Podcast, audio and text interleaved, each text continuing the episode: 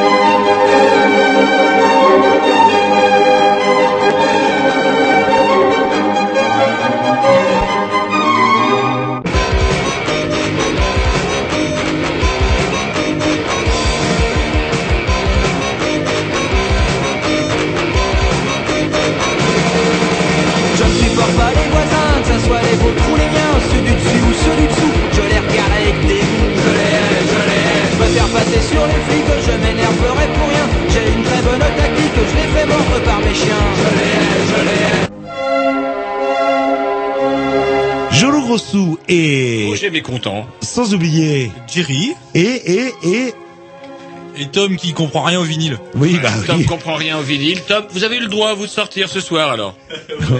Alors que la Donc, semaine dernière, résumons les épisodes précédents. La semaine dernière, maman avait dit non. Exactement. J'ai eu droit à une soirée par semaine. Et euh, effectivement, la semaine dernière, j'ai cramé ma, ma sortie. Le Pour faire quoi? Alors j'espère que c'est au moins intéressant, plus intéressant que l'émission. je suis, euh, je suis allé faire du soccer, C'est quoi c'est du soccer? Mais du foot en salle. Et après vous allez voir l'ostéo euh... Ouais. attends, arrêtez le sport, arrêtez Faites le donc sport. comme Jerry, de la muscu, c'est-à-dire un gros sandwich gras tous les soirs avant d'aller au lit, une plaquette de chocolat, Et un peu de beurre de et cacahuète. un peu de beurre de cacahuète pour faire passer le tout. Et la rillette. Et, voilà. Et par contre, vous n'hésitez pas à monter les deux étages de votre immeuble avec les, vos, vos sacs chargés de beurre de cacahuète. Non, non, on aurait dû le peser à la rentrée, le peser dans un an. On verra là. Eh oui, euh, Ah, a- une situation euh, quasi Non, matrimoniale avis- fait qu'on prend du poids apparemment. À mon là. avis, pour Jerry, c'est son gras d'hiver. Ça fond avec l'été. Ça, devrait C'est disparaître. ce qu'il essaie de nous faire croire depuis des années. Il a Bref, son gras d'hiver. vous écoutez les Green News si on est euh, mercredi entre 20 et 22 heures. Roger, le dimanche, vous le tenez maintenant. Entre Le dimanche, ça fait des années que je le tiens. C'est Ouais. sûrement 15h30, 17h30. Exact. Et si Et là, j'étais on ne peut pas écouter pif. ni le mercredi ni le dimanche, on peut nous réécouter. Roger, vous le tenez. Sur le blog. Alors, moi, je tape pas Bloge, moi, je tape les News sur euh, Google et c'est bon, les News sans S, sans X attaché. Et j'ai accès à toutes les dernières émissions. Ouais, c'est, incroyable la technique. hein. C'est l'an 2000, j'ai le temps J'en ai le dire. marre de faire ça. Il va falloir que vous le fassiez. J'en ai marre. Bon, ben, euh, la semaine prochaine, on changera. Vous ferez Ah, mercredi entre bien, 20 vous et l'avez 22. jamais fait. Oh, le blogspot, euh, lesgrignoux.blogspot.com, suit des centaines de fois. Bon, bref, allez, un petit disque. On va commencer tranquille à la programmation. À Jean-Loup, un petit morceau des Rollitos. C'est parti.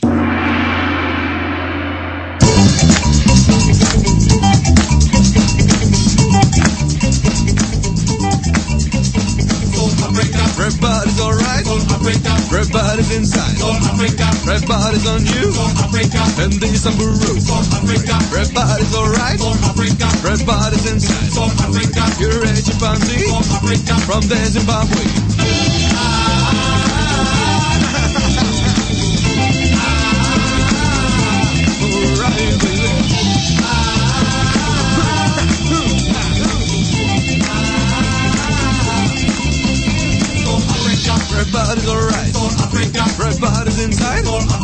Everybody's on you. And there's some Baru. Everybody's alright. Everybody's inside. Do that Zimbabwe. From the Zimbabwe.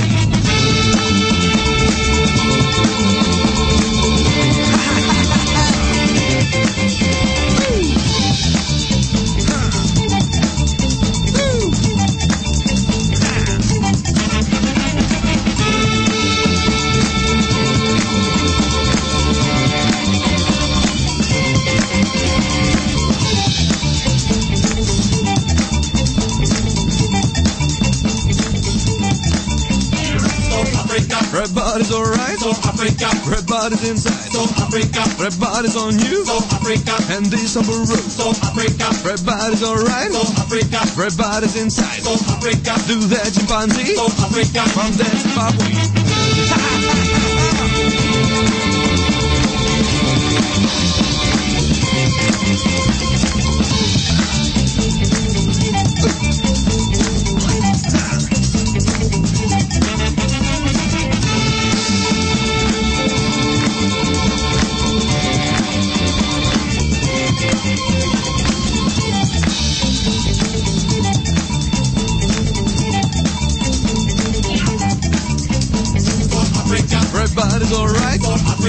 Red body's inside. Red body's on you. And this on Peru. Red body's alright. Red body's inside. Do that chimpanzee. From the Zimbabwe. Red body's alright. Red body's alright. Red body's alright. Red body's alright.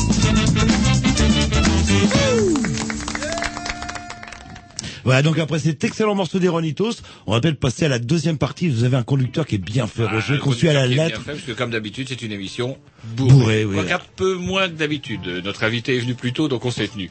Bref, on reçoit ce soir Monsieur Michel Lenormand. Bonsoir. Et ben, on est content de le recevoir. On l'avait rencontré dans d'autres occasions à Rennes il y a quelques temps pour, euh, en tant que secrétaire de la Libre Pensée. Voilà, c'est la Libre Pensée rennaise. Alors, Voilà. non, attendez, Ah, parce qu'il y a, ouais, non, non, mais Qu'est-ce qui se passe? Qu'est-ce qui Eh, se passe? Canal B sans souci technique, c'est plus Canal B, quoi, là, là. Voilà, donc en fait, dans le attendez, rouge. On a, on a deux techniciens, Jean-Loup. Nous, on est gâtés. Il y en a, il y en a, ils font leur émission tout seuls. Je sais pas comment ils font à Canal B. Bah, apparemment, ça marche mieux, j'ai l'impression. Ah, il y en leur a émission qui font tout leur émission tout seuls. C'est incroyable. Nous, on est, on a deux. Bref, on recommence parce que j'ai peur que les auditeurs nous aient pas entendu une émission moins bourrée que d'habitude puisque notre invité est venu à l'heure. Non, on vous a pas forcément en- entendu. Par contre, c'est notre invité qu'on l'a pas entendu. Ah oui, voilà. bah oui. Pour dire qu'on recevait monsieur Michel Lenormand. Rebonsoir. Rebonsoir. Voilà. Qui est donc secrétaire de la Libre Pensée rennaise. Voilà. Et qui va euh, nous parler un petit peu, parce que nous, ce qui, on avait envie de vous inviter ce soir pour parler un petit peu des, des risques que faisait poser un petit peu le, notre omniprésident sur la laïcité à la Oui. française, telle que l'a définie la loi de 1905, entre autres. Oui, tout à fait. oui. Et euh, puis c'est marrant parce que par le passé, vous occupiez également d'autres fonctions. Vous étiez euh, biologiste. Je pense que quand on l'est une fois, on l'est toujours quelque part. Oui. Voilà. Et donc vous êtes biologiste et euh, à ce titre, eh ben vous êtes pas mal au courant des OGM et ça tombe bien. Dans la semaine des Grignoux, j'avais aussi un petit peu envie de parler des OGM parce que ben euh, en ce moment à l'Assemblée se tient le l'examen d'une loi, d'un projet de loi qui va quand même grandement favoriser les OGM. Qui va favoriser ou, ou qui va interdire, je ne sais pas. Mais en tous les, cas, c'est euh, les- une attaque contre la science, en tous les cas, d'une manière euh, éhontée. Voilà, et puis par pure coïncidence, ça tombe bien, on en parlait en préparant l'émission. Il se trouve que vous connaissez bien le sujet, donc vous pourrez rebondir là-dessus pendant la semaine des Grignoux. Allez, petit 10, c'est parti. Euh, on s'écoute, on s'écoute comme un morceau. Alors justement, vous savez ce que c'est qu'un vinyle maintenant, les petits. Euh, un ils, vinyle, sont, c'est le- ils sont énervés, ils sont affolés. Ah ils ouais, ne sont que deux. que ça, là, là, ils ne sont que deux. Je vois quatre mains qui s'affolent. Il y en a un qui regarde par-dessus l'épaule de l'autre. C'est top. Je sais pas trop à quoi il sert. En tout cas, il regarde. bien calé le disque. Il n'y a plus qu'à appuyer sur le bouton. Alors on appuie sur le bouton, donc euh, vous allez voir un Une morceau. programmation à Roger spéciale, tiens, euh, oldies, but, goldies. Euh, voilà, avec des crabs. Voilà, notre première collection de Dix à Jean-Loup et moi.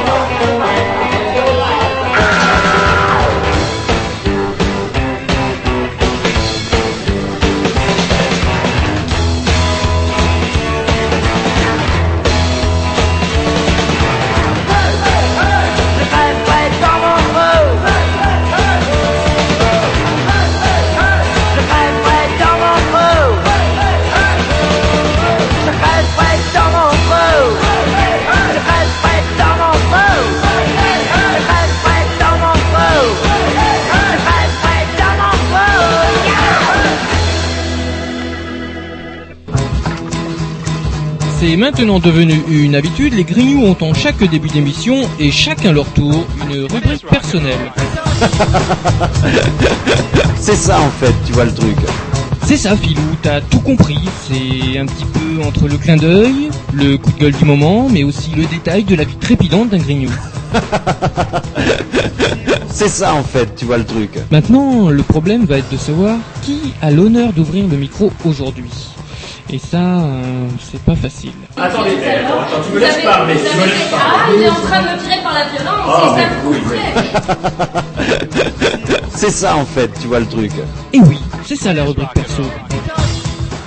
Et ce soir, on va commencer avec la rubrique à Roger. Ah, ça y est. même. Je retrouve, euh, ouais, vous m'avez déstabilisé la semaine Ah, dernière. ça fait la rubrique à Jean-Loup, je semaines. n'attendais Deux pas. ou trois semaines de suite, la rubrique à Jean. Bah non, mais quand je lui dis, ouh, j'ai pas grand chose à dire, etc., etc., comme par hasard, c'est la rubrique à Jean-Loup, toi. Et quand j'ai pas de chose à dire, bah, c'est la rubrique à Roger. Mais Roger, vous vous, aviez plein de choses à dire? Euh, Non, comme d'hab. Ah non, non, mais non, je ne développe pas une, euh, non, non, une espèce de diarrhée verbale, etc. Moi, je suis très concis, quoi. Scandaleux, scandaleux. Allez, Bref, Roger, vous êtes je pas- voulais vous faire une blague, Jean-Loup, parce que l'autre jour, j'ai trouvé sur euh, à traîner comme ça un, un courrier amusant qui disait Cher monsieur, vous avez été admis à faire valoir vos droits à la retraite après avoir exercé les fonctions tirouli tiroula en Ille-et-Vilaine, c'est-à-dire d'enseignant. C'est un ami enseignant qui m'a donné ça.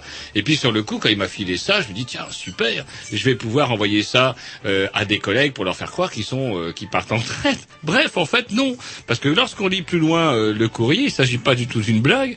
On vous dit à ce charmant monsieur, on lui dit Je vous informe que vous avez la possibilité, si vous le souhaitez, de reprendre une activité enseignante au sein des écoles publiques d'Ille-et-Vilaine. Cette activité qui peut être exercée sur des suppléances de courte ou moyenne durée, alors c'est très vague, je sais pas ce qu'eux ils appellent la courte ou la moyenne durée, 6 mois, euh, 10 ans, mois. 10 ans, 15 ans, 20 ans, 20 ans ferme, peut-être, alors. Et rémunérée sous forme d'heures de vacation et elle est désormais compatible avec la condition de retraité de la fonction publique, à savoir le travailler plus pour gagner plus. Ouais, ou se, ouais, euh, se retirer, re- se retraiter plus pour euh, travailler. euh, Voilà. Alors, pour les non-initiés, il faut quand même savoir que ce qu'on appelle les heures de vacation, c'est les heures qu'on donne aux gens qui sont à l'heure actuelle dans l'éducation nationale, corvéables, taillables et corvéables à merci, qui sont payés moins qu'un enseignant en début de carrière, et Dieu sait si un enseignant en début de carrière, c'est déjà pas payé bien gras.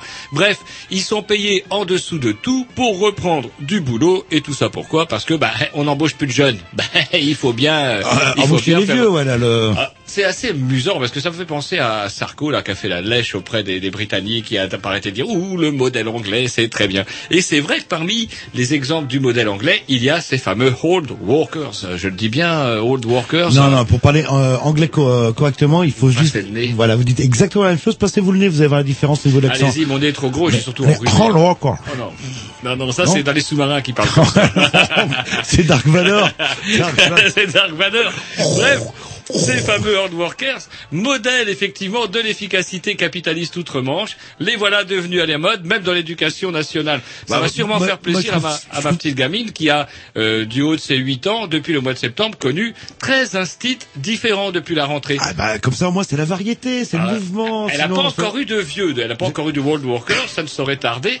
Et euh, bah ouais, 13 instits différents. Pourquoi? Bah Parce qu'on embauche un vacataire par-ci qui peut pas durer, qui est venu nommer ailleurs, encore plus loin. Enfin bref, du coup, et, et elle n'est pas euh, dans un bled à 20, 30, 40 kilomètres de Rennes. Non, non, elle est en plein centre-ville, dans l'église, euh, l'église. Non, non, école publique. Attention, école publique. Oui, mettez-la dans le privé, dans ce Ouais, cas-là, hop, du euh, carrefour, du contour Saint-Thomas, ça s'appelle. Contour Saint-Thomas, les gamins en CE2, dans la classe de E CE2, CM1, CE2, CE1, pardon, ils en sont à leur 13e instituteur depuis le 28 août, puisque c'est la date de leur rentrée. On peut se demander d'ailleurs pourquoi on les fait rentrer si tôt, si on n'est même pas foutu de leur trouver un institut. Oui. C'est même, enfin, j'ai même là-dessus sur cette histoire, j'ai une une une, amie qui tente le concours euh, pour entrer à, à l'école d'institut, donc c'est l'UFM ou ou autre chose, et donc elle, elle a le droit de faire des heures de vacation.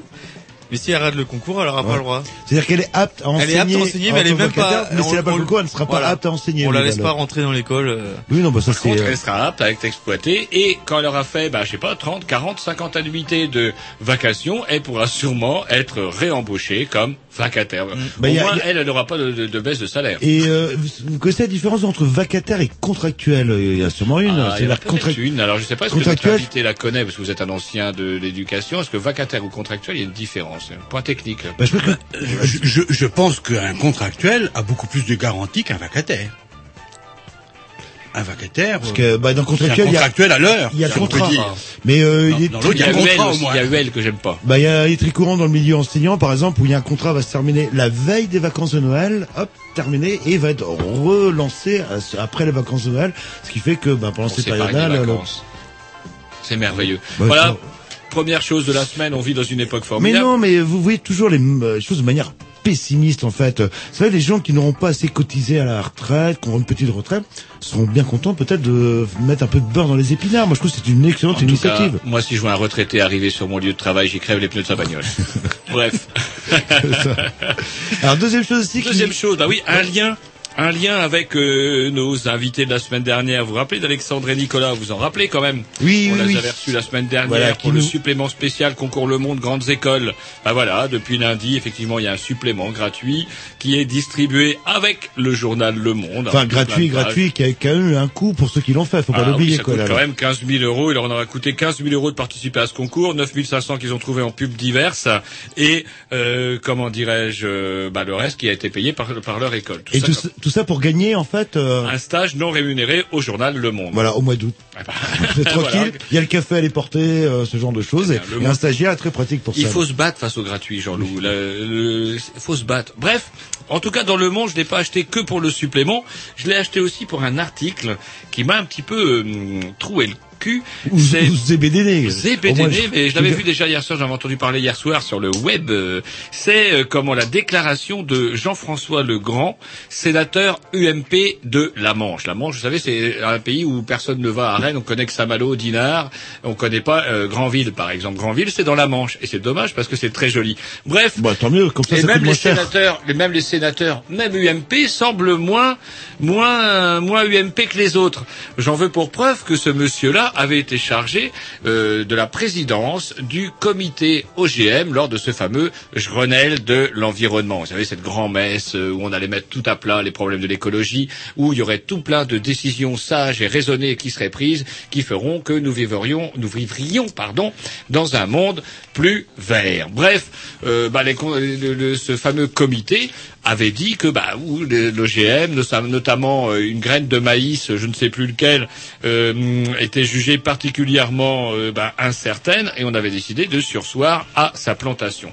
C'était compté sans le lobbying de Monsanto, puisque M. Barnier, ministre de l'Agriculture, en totale contradiction avec ce qui avait été décidé à ce fameux Grenelle, qui était quand même une initiative de notre président, quand même, ça c'est marrant que le Il ministre de l'avait, il l'avait dit. C'est pour il ça qu'on l'a ouais. élu.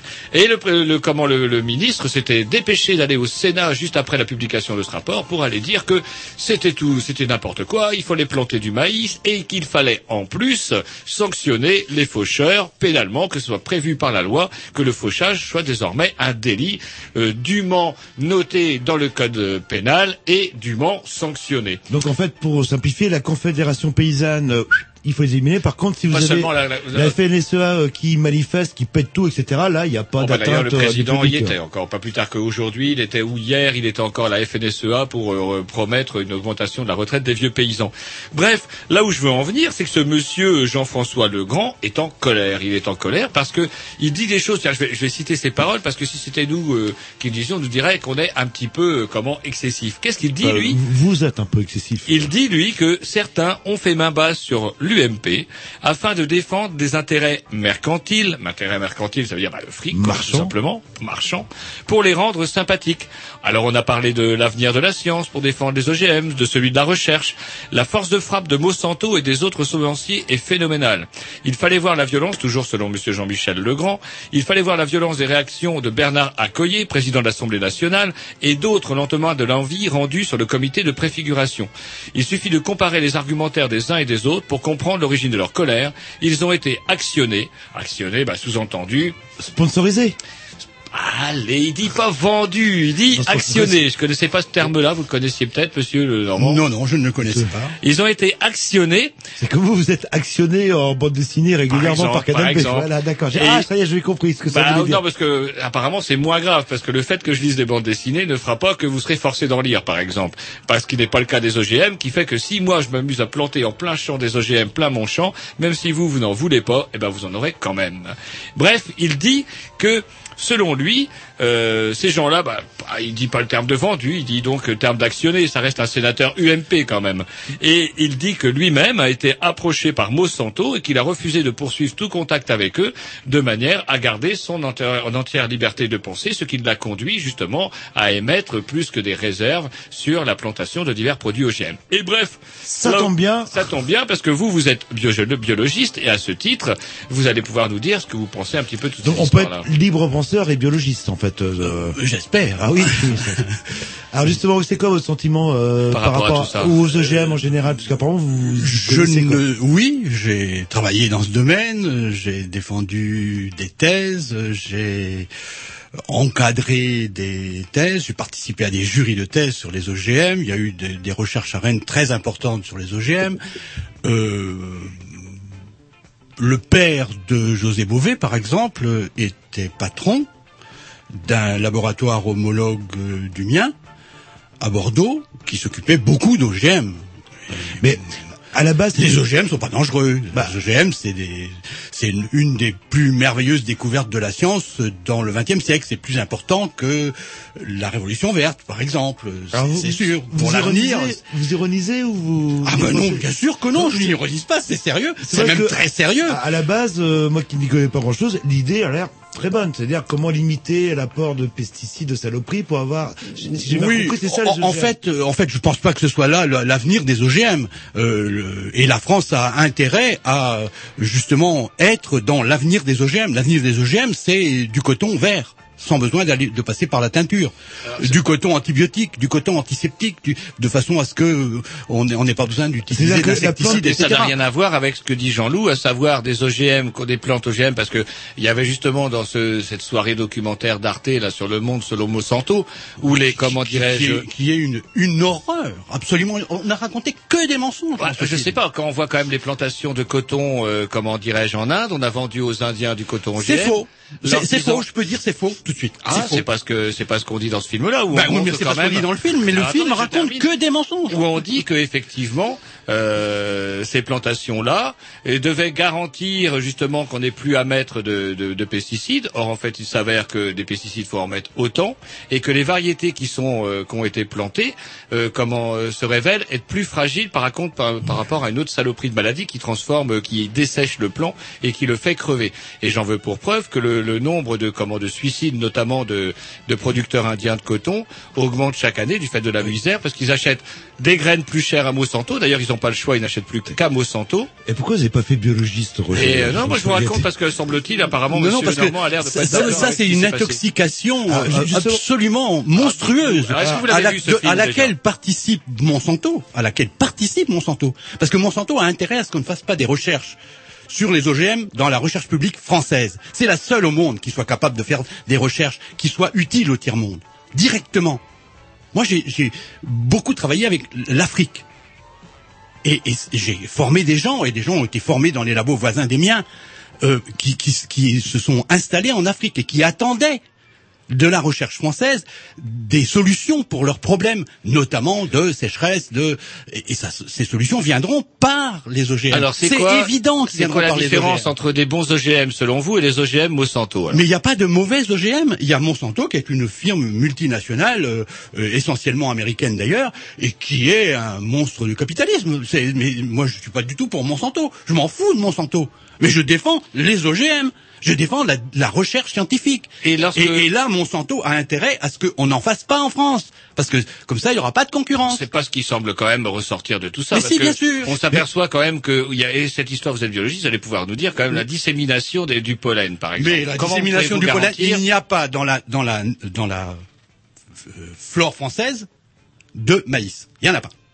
Il n'y a pas de pardon, j'ai pas de maïs. De maïs qui pousse. Et il n'y a qu'un seul, il y a qu'un seul, euh, une seule espèce qui était euh, aut- autorisée en France et qui- qu'on sera obligé d'autoriser, hein, de toute façon. Je regrette, mais c'est parce que l'INRA n'a pas pu travailler dessus qu'on a détruit les essais, etc. C'est- C'est c'est- c'est pour ça qu'on- que, que le- le- il n'y a pas des- d'OGM publics en France. Public. En quoi l'OGM public serait meilleur qu'un OGM privé Bah- Si il induit que, au final, il n'y aura plus qu'un seul fabricant. Mais c'est pas vrai. C'est pas vrai. C'est pas vrai. Alors, on, on a, on simplement dit, c'est pas vrai. Le, le Monsanto avait, a été très malin dans cette histoire. Il a pris un OGM qui euh, code pour un insecticide biologique, utilisé par l'agriculture biologique. La fameuse spirale. C'est un insecticide qui tue tous les papillons, tous les, toutes les chenilles de papillons. Alors, c'est- c'est- c'est- cet insecticide, on n'y peut rien, il n'est pas toxique. C'est sûr qu'il n'est pas toxique parce qu'il est utilisé par l'agriculture biologique. Donc on a montré qu'il n'était pas toxique. Et alors on a trouvé en plus qu'il y a un avantage extraordinaire, c'est que le maïs obtenu par cet OGM n'est pas mangé non plus par des, euh, enfin, par différents insectes, mais en particulier par les chenilles de papillons, puisque les chenilles sont tuées très très vite. Et comme elles sont très très vite, tuées très très vite, elles font très peu de petites blessures. Et les petites blessures ne sont donc pas colonisées par des champignons qui produisent des toxines. Il y a significativement moins de toxines dans le maïs en question que dans les maïs qui ne sont qui sont euh, traités par des insecticides par exemple. Alors pourquoi des réserves Pourquoi des réserves sur ce fameux maïs dont on, comment dirais-je, les, les, les- comment les, les résultats de biologistes anglais, par contre, ont montré que, euh, notamment chez le rat, il développait par exemple une multiplication des cellules dans l'estomac. C'est faux. Ah, c'est Je- faux. je non, peux dire, c'est faux, c'est tout, Un autre biologiste, un autre biologiste me dit que c'est vrai. Alors qui je dois oui, mais, croire oui, mais euh, un autre biologiste, demandez qui? Où, il a travaillé? Eh ben, un, dans, quel un professeur britannique qui a été d'ailleurs mis à la et- retraite et- d'office, c'est-à-dire une été- société, une société britannique. Il avait été chargé justement par Monsanto euh, d'étudier l'innocuité justement de ce fameux maïs. Et lui, il a juste émis des réserves en disant, c'est bizarre, les rats qui bouffent ce fameux maïs là développent dans leur estomac des cellules et tout le monde sait très bien que plus on développe de cellules dans notre estomac, plus on a de chances de générer des cancers. Et après la publication de ces, comment, de ces rapports-là, bum, lui est mis à la pas, retraite, Roger. lui, est- lui et un rapport, lui et un collègue sont mis à la retraite. D'office, c'est bizarre. Non, c'est pas bizarre en fait, euh, c'est c'est que normal. Vous avez été mis à la retraite d'office, vous, par exemple? Euh, Non, moi je suis parti à la retraite, mais on, on est, on est mieux euh, protégé en France qu'en Angleterre. Mais en, en Angleterre, on ne sait pas pourquoi elle a été mise à, la retraite. Bah, je nuancerais en fait, ce que- je, je ne sais pas. Hein. Je nuancerai ce que vous dites parce que le partenaire du débat de ce film-là, il y avait José Bové. Après le documentaire, il y avait José Bové, une comment une une députée allemande du Parlement européen et un biologiste justement. Or, ce biologiste, 15 jours après les comment la diffusion de cette émission sur Arte, vient d'avoir son pochon. Et il y a d'ailleurs une comment une pétition qui circule sur le net, dont je pourrais vous donner l'adresse tout à l'heure dès qu'on aura vérifié sur Un ordinateur. biologiste français. Oui, biologiste français, qui témoigne lors de ce film-là, qui a eu son pochon 15 jours après. C'est quand même assez curieux, quand même. Non, c'est pas curieux. Il, il- je ne sais pas quelle position il a prise, mais s'il prend une position qui est contraire à la position de son de l'organisme qui le paye, il sera mis à la porte. C'est évident. Ouais, je vous pro- euh, propose euh, de faire une petite coupure musicale et puis moi j'aurais peut-être deux ou trois questions euh, à poser parce que j'ai l'impression que vous vous comprenez pas. quelque part. Euh, On, vous parlez pas la même chose en fait, et qu'en France on focalise les OGM uniquement sur le côté alimentaire, et vous avez décrit, il n'y a pas que le côté alimentaire qui peut être intéressant. Le coton, le coton, on le mange pas. Non, mais Euh, euh, euh, si, si, on peut manger. on peut manger, enfin, ouais, mais pas, le- pas, pas l'homme, mais le, le maïs non plus, on ne mange pas. Et- Le maïs OGM, on le mange pas. Il y a que les animaux qui le mangent. Hein. Et donc bon, on- va s'écouter un petit disque pour faire une petite coupure, et on reprend la conversation tout de suite après là.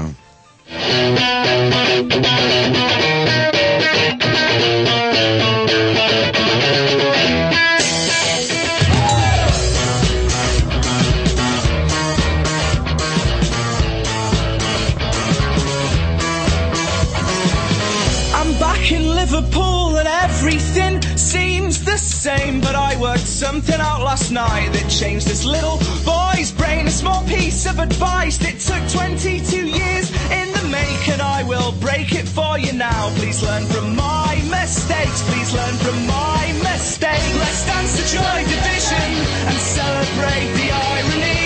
Everything is going wrong, but we're so happy. Let's dance the joy division and raise our glass to the ceiling. Cause this could all go so wrong,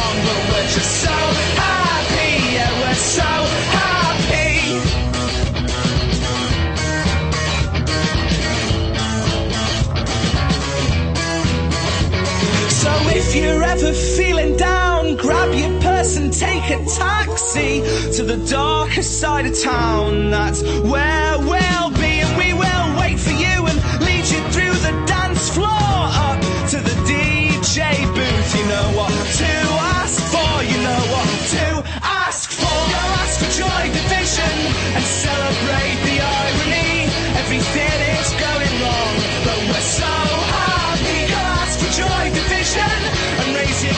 the ceiling. Cause this could all go so wrong, but we're so happy. So happy. So let the love tear us apart. I found the cure for a broken heart. Let tear us apart.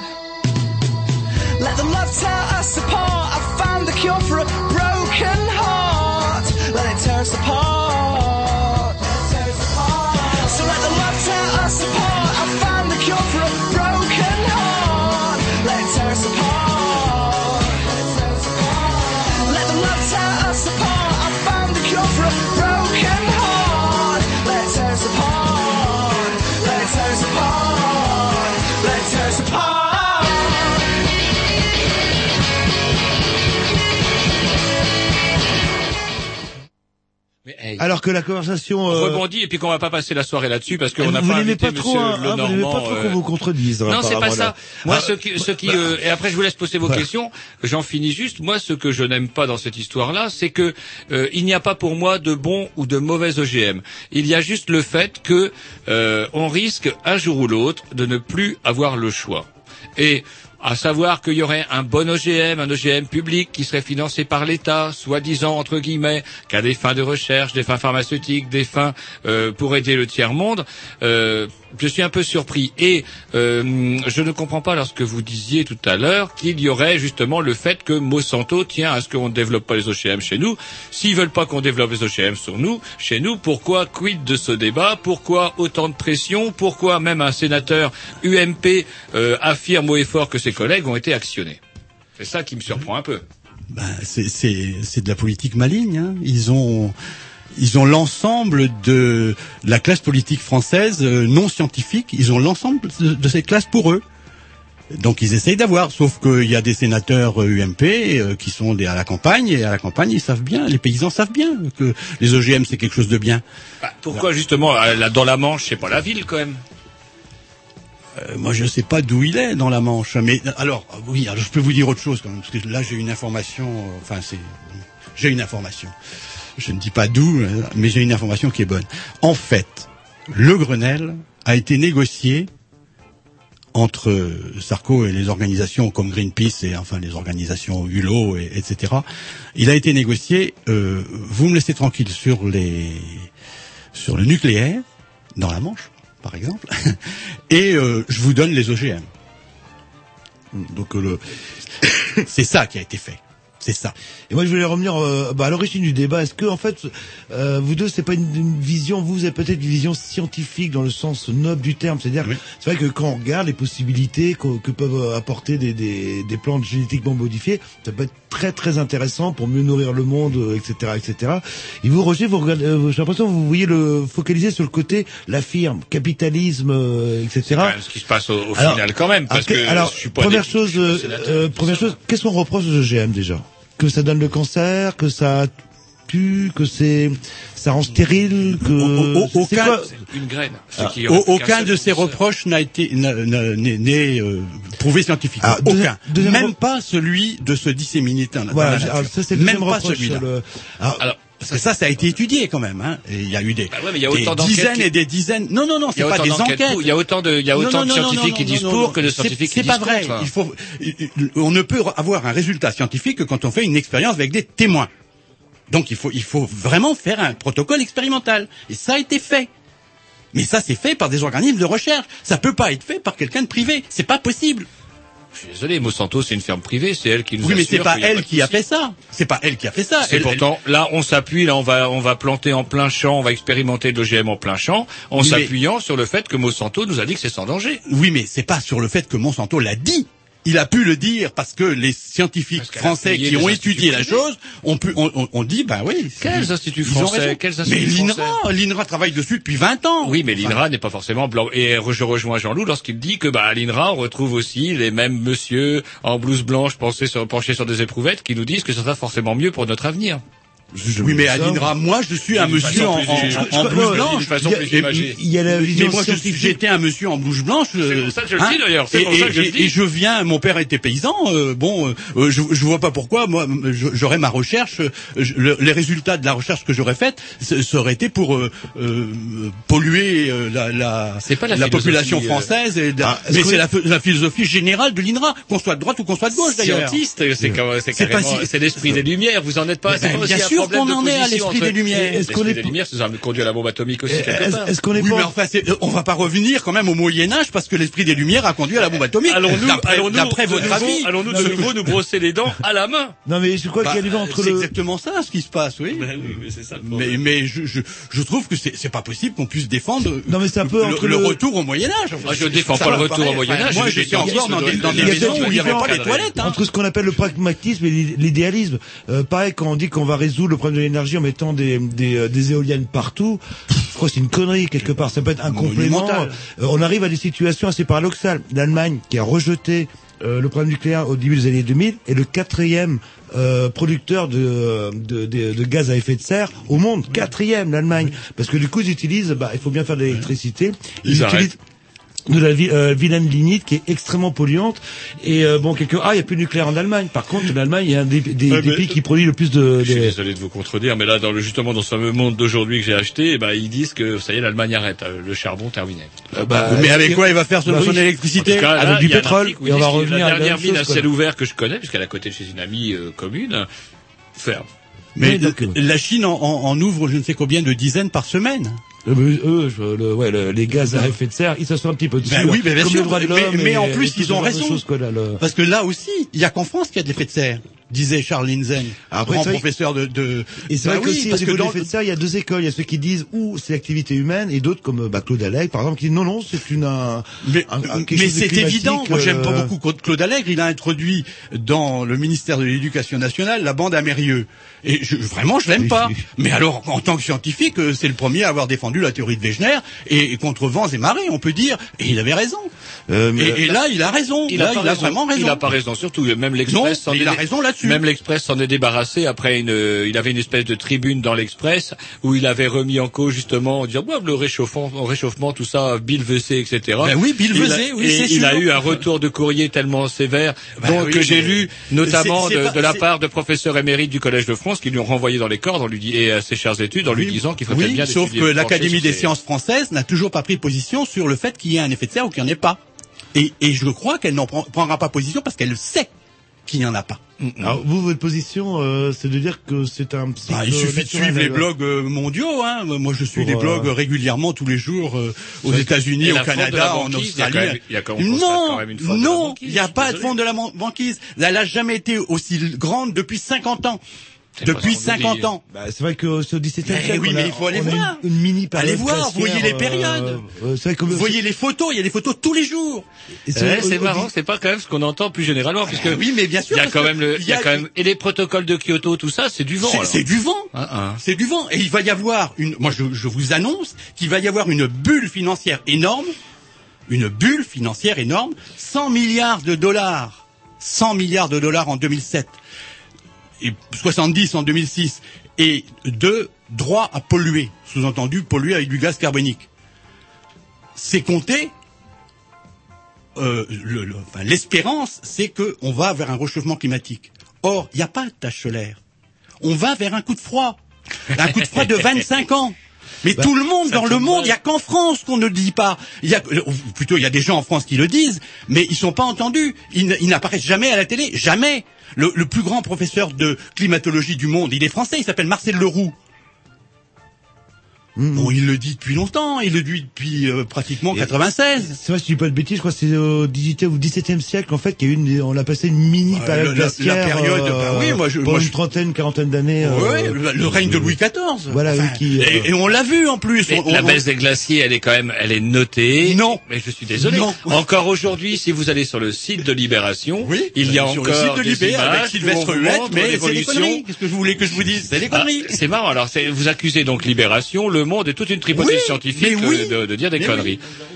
bon, vous savez, dans Mais l'humanité, c'est ils, ils disent qu'en Chine, il n'y a pas de Non, problème le Monde, le, même le hein, là, Figaro, même le Figaro parle aussi du réchauffement climatique, hein, de droite à gauche. euh, mais heureusement, non, non, apparemment, il y, a, il y a de temps en temps des gens qui, qui au Figaro, plus au Figaro qu'ailleurs d'ailleurs, plus au Figaro des gens qu'ailleurs. actionnés peut-être. Peut-être des gens actionnés, enfin actionnés par euh, moi des gens que je respecte beaucoup, hein, des gens qui sont des chercheurs euh, à l'INRA ou au CNRS, euh, des, des, des gens que je respecte euh, vraiment. Ah, ah. Et ils apparaissent plus facilement au Figaro que ailleurs.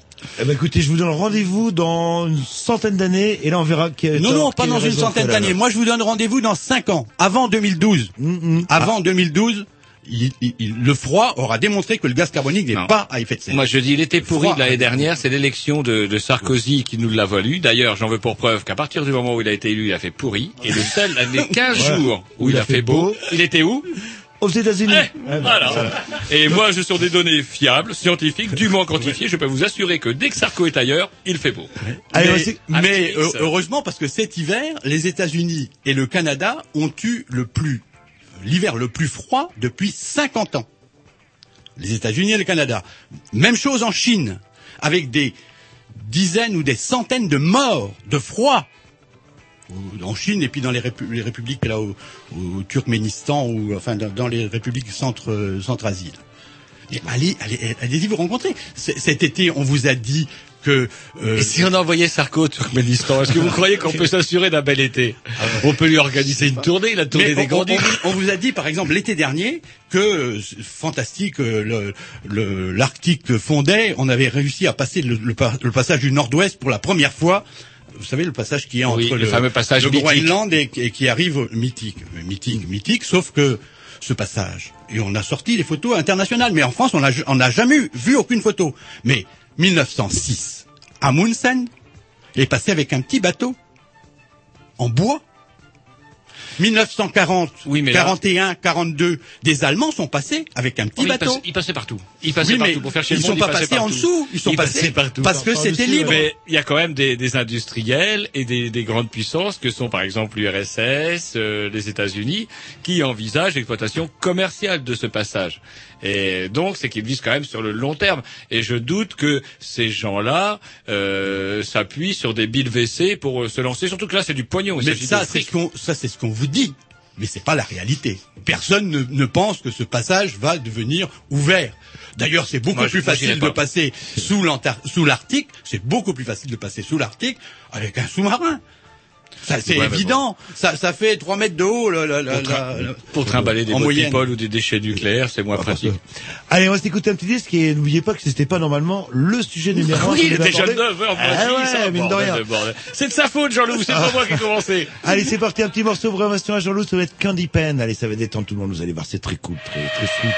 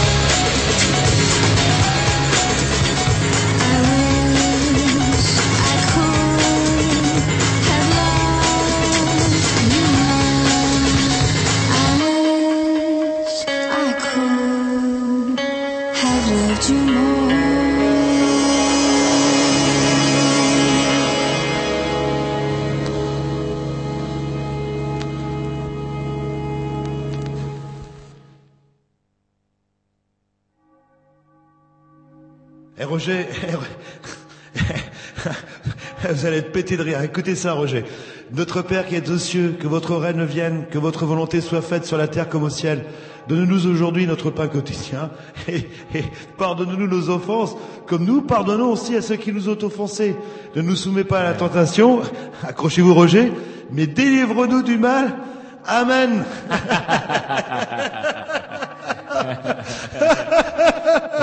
Et c'est là où on vient de me la raconter hier. Allez-y. Je vous salue Marie, pleine de grâce. Le Seigneur est avec vous. Vous êtes bénie entre toutes les femmes. Et Jésus, fruit de vos entrailles, est béni.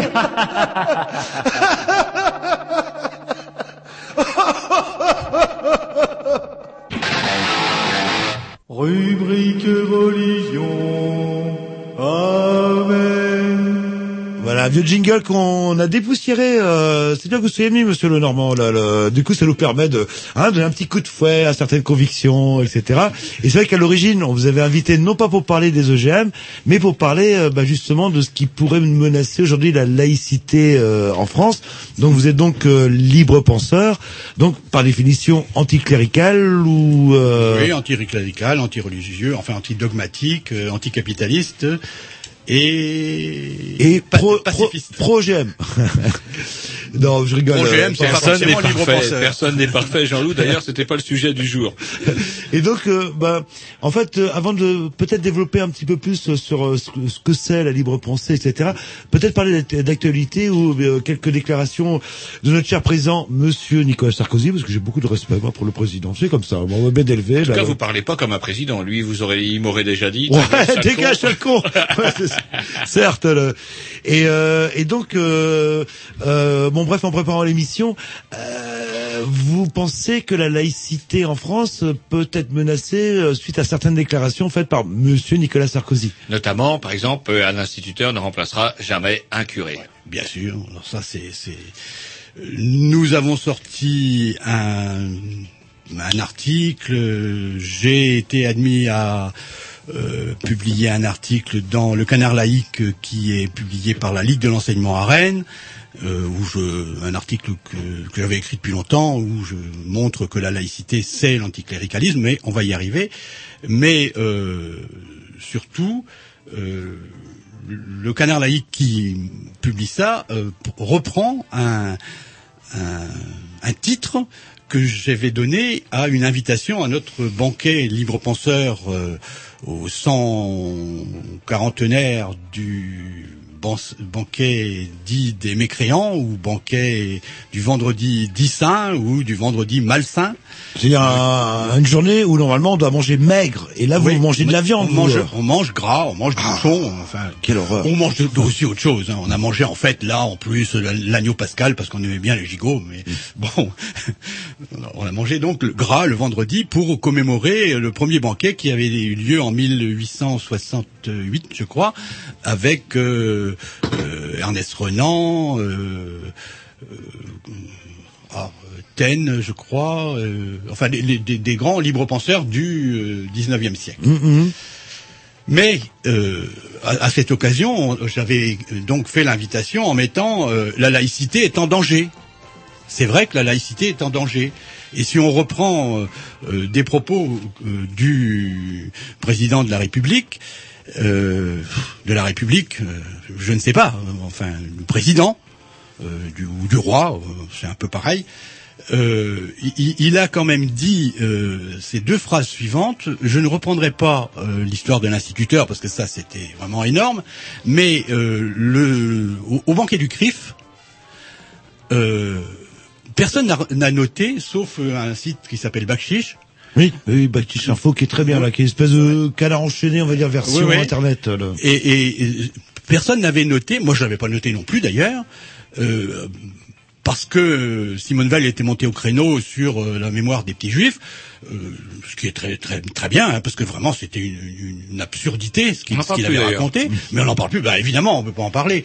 Euh, mais mais mais on ne parle pas non plus de ce qu'il a dit d'autre. Et moi je vais vous citer les deux phrases parce que c'est extrêmement important.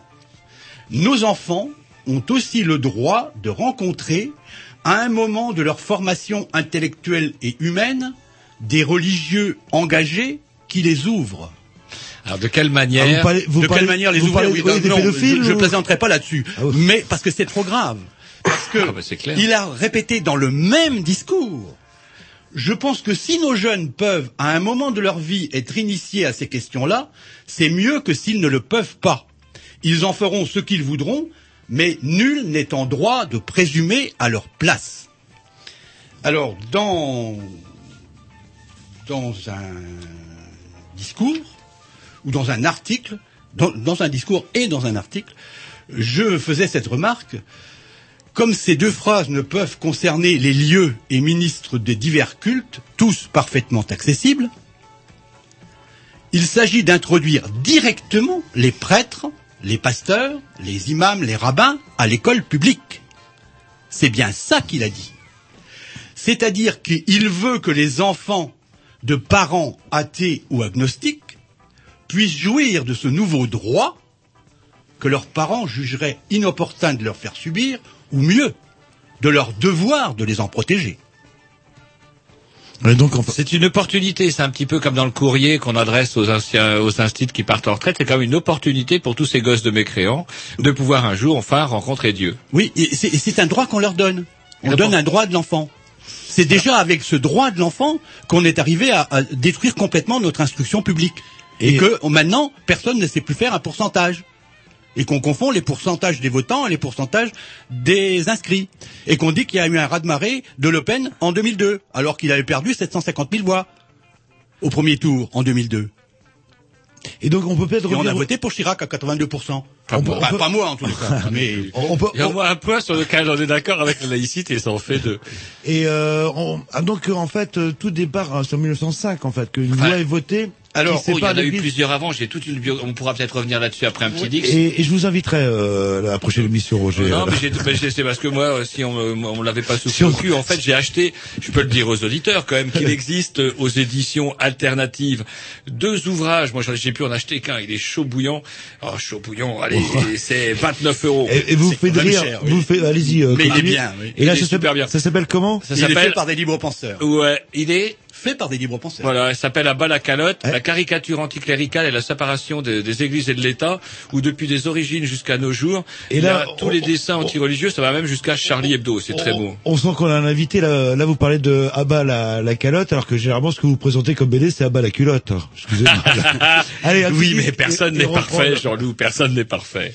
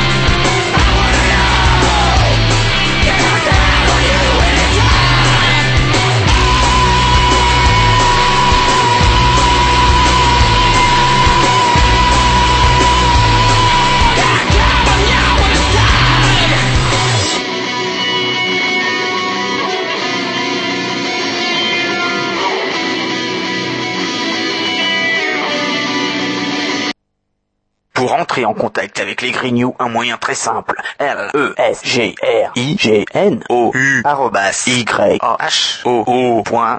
lesgrignoux at yahoo.fr Mais également et uniquement le mercredi soir pendant l'émission au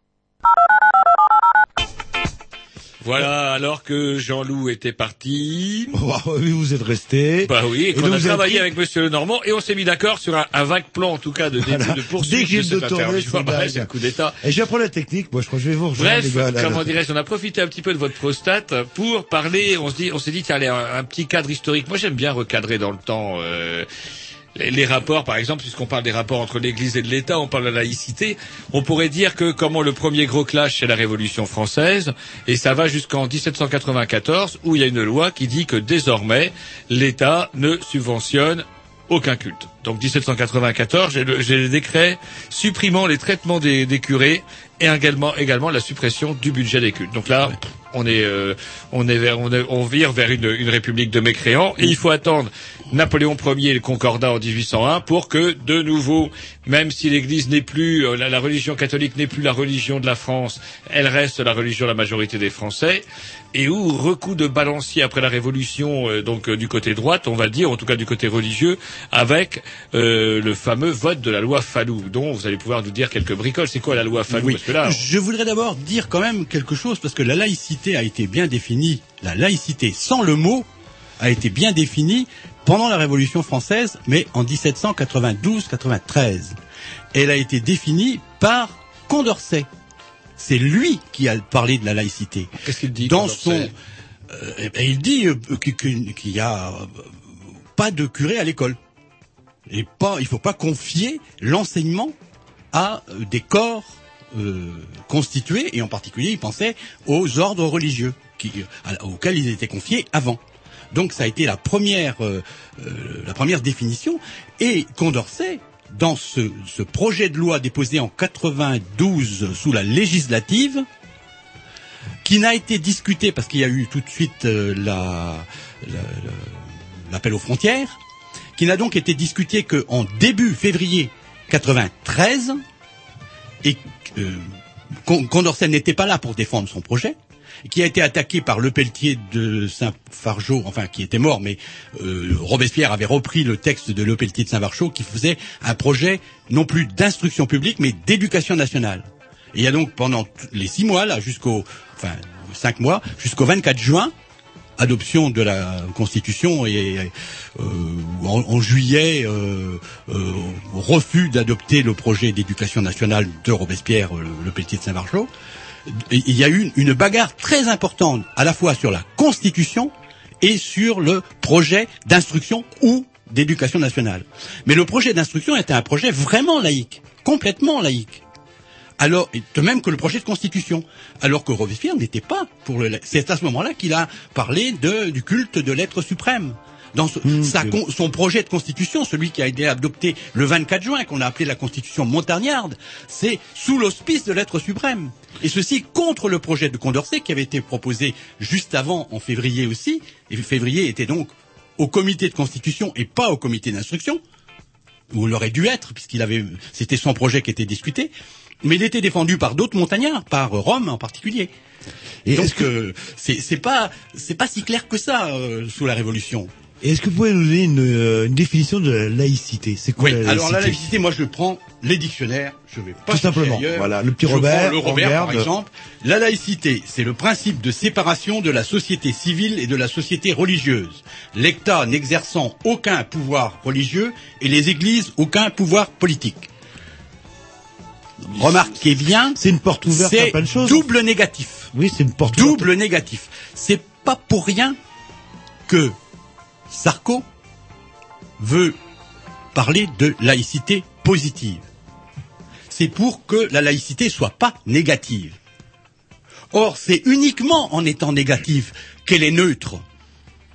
La laïcité ne prend pas position. Elle ne donne pas une religion civile. Voilà, et qu'on qu'on qu'on qu'on dise bien que la laïcité, ce n'est pas de l'anti-religion. C'est-à-dire qu'on peut très Non, bien être c'est de croyant, l'anticléricalisme. être croyant et Alors, euh, avoir un esprit laïque. Et d'ailleurs, vous-même, le- votre section ou votre le nom de votre Section, comme vous euh. L'association, l'association euh, Joseph Turmel, c'est une association de libres penseurs.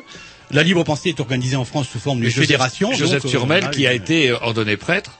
Ah oui, oui, qui était même professeur au grand séminaire de Rennes. Et, et moi qui aime bien la définition, qu'est-ce que c'est qu'être anticléricaliste Voilà, voilà, c'est très important. Ah, Là aussi, on va la, la- le reprendre dans le, Dans le- dans la dictionnaire. voilà. Le cléricalisme, le cléricalisme, parce que l'anticléricalisme, c'est euh, antinomie du cléricalisme. Ouais, Donc, il cléricalisme. Oui, qu'est-ce que c'est le cléricalisme? Et quand vous dites ça, quand vous dites que vous êtes anticlérical, la plupart du temps, vous dites oh vous voulez bouffer du curé, etc. Non, je suis anticlérical parce que je veux pas du cléricalisme. Et le cléricalisme, c'est quoi? C'est l'ensemble des opinions favorables à l'immixtion des clergés, pas des religions, des clergés, ouais. c'est-à-dire des hommes, pas des croyances, des clergés dans les affaires publiques ou dans, moi je préfère dire le domaine public, du latin dominus, qui veut dire que la République commande, qu'elle est la maîtresse, l'espace public. si la reli- les religions veulent occuper l'espace public, la rue, faire des, processions, eh ben, ils doivent demander l'autorisation. Donc, euh, d'après vos définitions, on peut être anticlérical et croyant.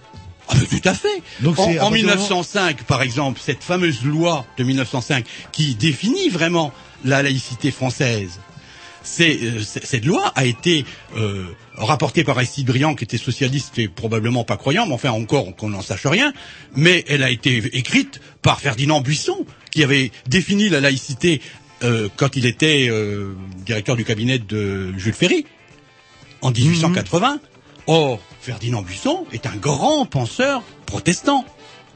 Une lumière du protestantisme. protestantisme. Donc, il, il- il était, il était à la libre pensée, il était président de la libre pensée. Oui, donc, euh, ça, Donc- c'est- donc ça a rien à voir avec la croyance. Et il y a quelque chose que je ne comprends pas. Euh, là, on parle de laïcité, loi de euh, 1905, etc. Encore, le 1905. Voilà. On s'est arrêté chez Fallu quand vous nous avez interrompu avec votre Quand vous, définition. quand vous hochez de la tête, vous le. J'ai Et- mal au cou. Bah, y a je vais vous détendre tout à l'heure, Roger. Il y a un truc, euh, oui, que je n'arrive pas à comprendre. Donc, euh, l'État ne doit pas financer, surtout au niveau de l'enseignement. euh, et il y a des écoles privées. Les profs sont payés des écoles privées qui ne passent pas le concours, hein, enfin, qui sont recrutés sur des. Ah, si on si, va- si, il passe un concours du privé, quand même. Ah oui, il passe un concours privé, c'est-à-dire que si. si on est une bonne mère de famille, bien catholique, qui va. Non, non, euh, il y a des épreuves, non, il y a des épreuves, j'ai des amis, ouais, j'ai des amis qui ont passé ce concours, il y a un CAPES du privé, il doit y avoir une agrègue du privé. Il faut, être recommandé, je crois aussi, par un membre Ah, du clergé, effectivement, dans euh, votre dossier, c'est bien d'avoir un membre du clergé. Bon bref, ma question c'est pourquoi l'État et surtout en Bretagne où, Oh les, écoles privées sont euh, euh, sont très importantes, pourquoi l'État continue à payer des, des profs alors que les écoles privées sont sont privées? Est-ce qu'il n'y a pas une entorse justement à la loi de 1905 ou est-ce qu'il y a une raison historique pour expliquer ça? Complètement. Il y a la, la loi de Bray-Germer de 1959. Alors, qu'est-ce qui, Bah, qu'est-ce qui se passe? qui- Antécédemment, antécédemment, on, on s'était arrêté justement à cette fameuse loi Fallou qui disait que désormais c'était l'État qui subventionnait les cultes et les écoles. Oui, oui. Loi Fallou sur laquelle dans l'État par les communes avec euh, une, une limite. C'est pourquoi on a défendu euh, à un certain moment, enfin dans, dans ma vie en tous les cas, euh, la loi Fallou pour qu'elle soit pas aggravée. Un, un. Justement, notre ami Bayrou, notre ami Bayrou, qui Oui, il y a oui. quelque temps, lorsqu'il était ministre de l'Éducation nationale, avait quand même réussi à rassembler un million de barbichus dans les rues, j'allais dire des, des, des, des enseignants divers et variés, contre justement cette révision, parce qu'il voulait remettre la loi Fallou à l'ordre du jour.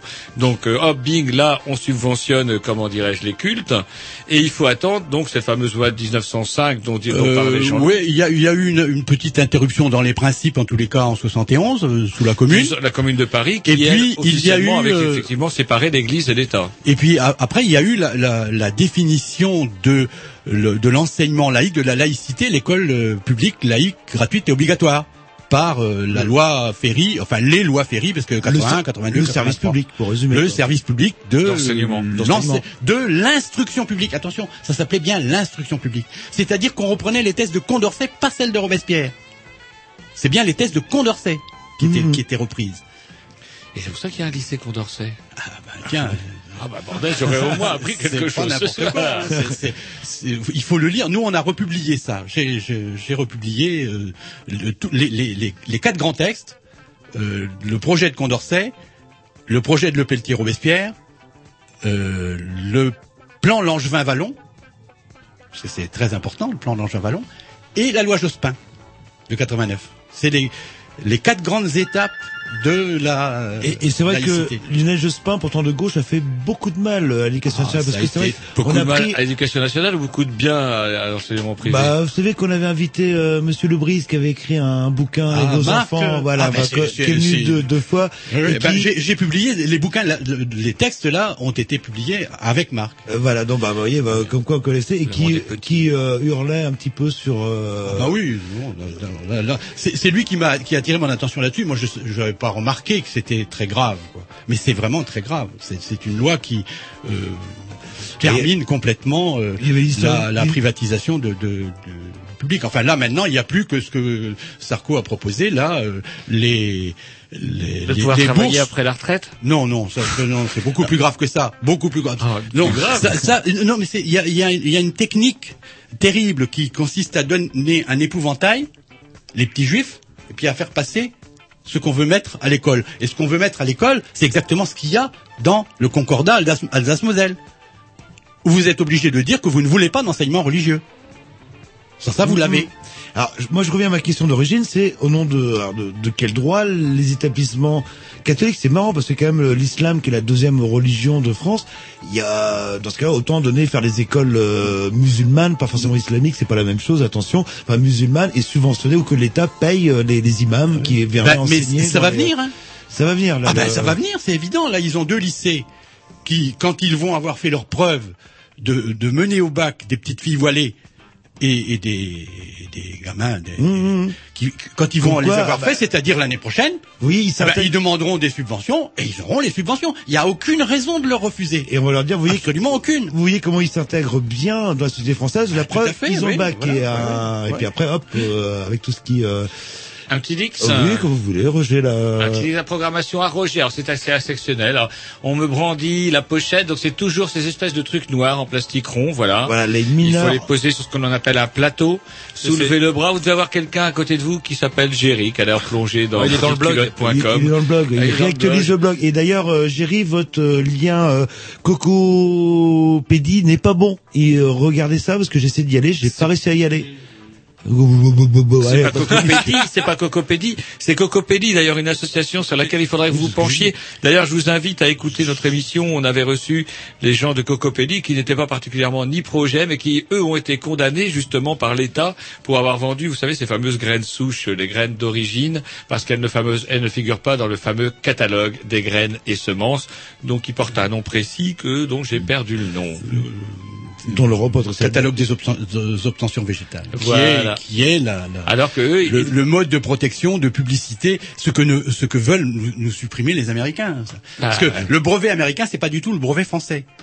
Et le, cas- brevet français est le brevet qui, que l'on doit à Beaumarchais, en fait. C'est la société des auteurs. Et, et, et donc, c'est, c'est une manière de faire la publicité des œuvres, et donc des découvertes, de façon à ce que euh, tout chercheur puisse utiliser, puisque c'est public, la publicité pour améliorer. C'est, la garantie de la, propriété intellectuelle. C'est la seule garantie de la propriété intellectuelle.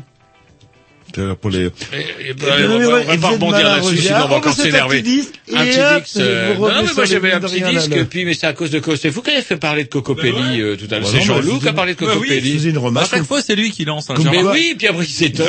Ah non, mais moi je vérifie, moi, le blog du Renew. Je regarde si tout marche, si c'est un fonctionne. truc noir, ça tourne avec un bras. Normalement, c'est le numéro, ah, c'est hum, le dernier oh, Ouais. d'un vieux groupe Miners of euh, Miners of Oh, Muso, voilà, Ah, un groupe hollandais pour préciser et qui fait référence justement à une, euh, une grève dure qu'il y a eu euh, à Muso, je crois qu'il est en Amérique latine, euh, etc. Enfin, si vous voulez savoir, enfin, vous me demandez, hein, Roger, problème. Muso, on les appelait nous à l'époque, quand on avait des cheveux.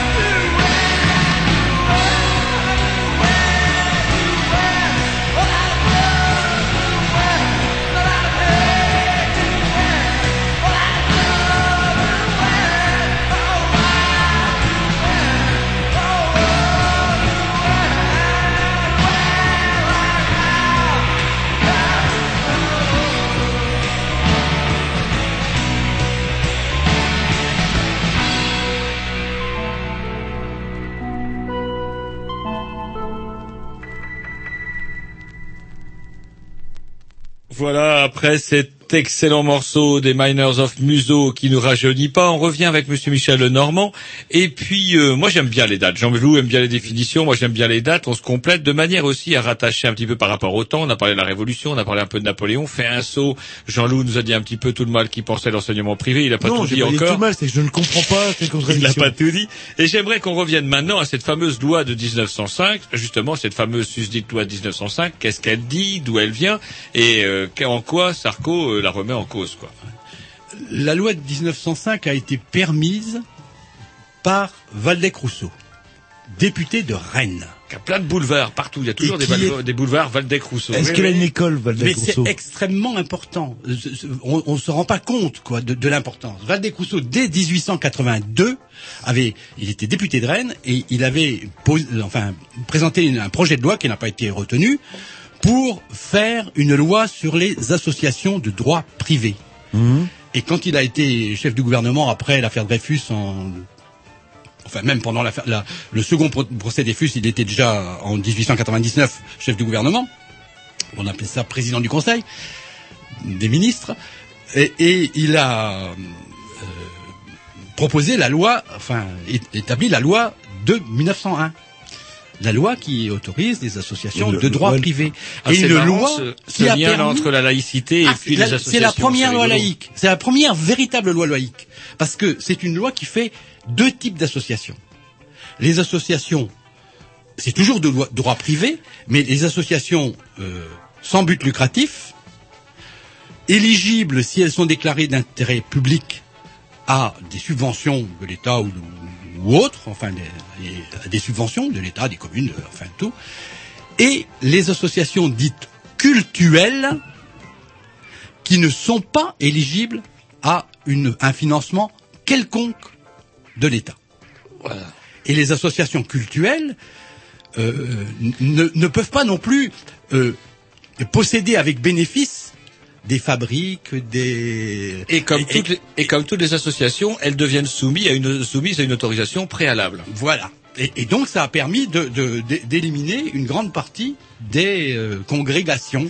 Et c'est là dont les congrégations enseignantes. euh, Et c'est là que le, le- que le bas blesse, parce que dans le discours de, de Sarko, si j'ai bien compris, ou dans l'intention un petit peu cachée de Sarko, il y aurait la possibilité d'aider des associations dites religieuses, alors que depuis 1901, on ne le fait plus en France.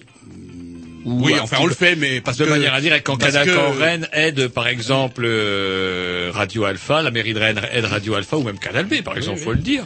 Ben, Et bien, parce qu'on est la, mairie de Rennes a, fait, a, a- a aidé la construction des mosquées, trois mosquées à Rennes. Et c'est la mairie de Rennes. Je regrette, mais c'est comme ça. Et elle a obtenu une décision du Conseil d'État pour justement empêcher la loi de 1905, parce que c'est interdit. Alors, loi de 1901, après loi de 1905. Et alors, la loi de 1905 dit, euh, dans son article 2, la République ne reconnaît, première chose importante, ne subventionne ni ne salarie aucun culte. En conséquence, sont supprimés des budgets des États, des départements et des communes toutes dépenses relat- relatives à l'exercice du culte. Donc c'est très clair. On, on sépare. Et, et donc, désormais, les, les, les, les clergés sont désormais, puisqu'ils étaient payés par, euh, par l'État, depuis le concordat de Napoléon, sont désormais euh, euh, payés par les fidèles. Et, et payés par les fidèles, fidèles sur la, charité, enfin c'est comme ils veulent, mais en tous les cas pas par l'État. Alors, euh, l- ils doivent se, se, se réunir en association cultuelle. Alors au début, on disait, euh, ben ouais, mais s'ils se réunissent en association cultuelle, définie par la loi de 1901, euh, comme on peut pas empêcher quelqu'un d'adhérer à une association, euh, on va élire les curés. Or, euh, l'évêque a dit, bah non, c'est pas possible. hein. Et, donc, il y a eu des, il y a eu un compromis qui a été établi entre Briand et euh, les, évêques de France. Qui, et les, évêques de France étaient tout à fait d'accord avec le compromis. Ils étaient euh, bien prévus comme étant euh, euh, canoniquement euh, les supérieurs hiérarchiques. Il n'y avait pas d'élection, il n'y avait pas de démocratie. L'Église est une monarchie et elle était aussi monarchie dans les associations cul- cultuelles, mais sans subvention. L'important c'était là, la finance c'était là. Et ça, grâce à la loi de Valdez-Crousseau de 1901. Et dès 1882, Valdez-Crousseau disait on ne peut séparer les églises de l'État que si on fait une loi sur les associations qui nous débarrassent des communautés religieuses. C'est- C'est c'est vraiment la loi laïque fondamentale, c'est celle de 1901. Et la loi de 1905, donc, a été... Alors, en 1906, euh, le pape Pie X, qui ressemble beaucoup à Benoît XVI, c'est- à peu près de la même école, c'est pas du tout euh, Léon XIII ou... ou c'est pas la doctrine sociale de l'Église, c'est pas du tout la doctrine sociale de l'Église, c'est-à-dire, c'est pas le précédent avant Pie X, Léon XIII, qui a fait Rerum Novarum, c'est pas non plus euh, Pie XI, qui va excommunier Turmel, et qui est l'héritier de Léon XIII. Vous voyez, c'est un, un- un coup à gauche, un coup à droite, quoi. À gauche, si on peut dire, parce que le Pie XI, c'est quand même celui qui est- s'est allié au fascisme aussi. Pie XII, non, c'est Pie XII. Ouais, Pie XI aussi. Ah oui. Le, le concordat avec le fascisme italien, c'est bien Pie XII, euh, Pie XI, en 1928. 1928, Concordat.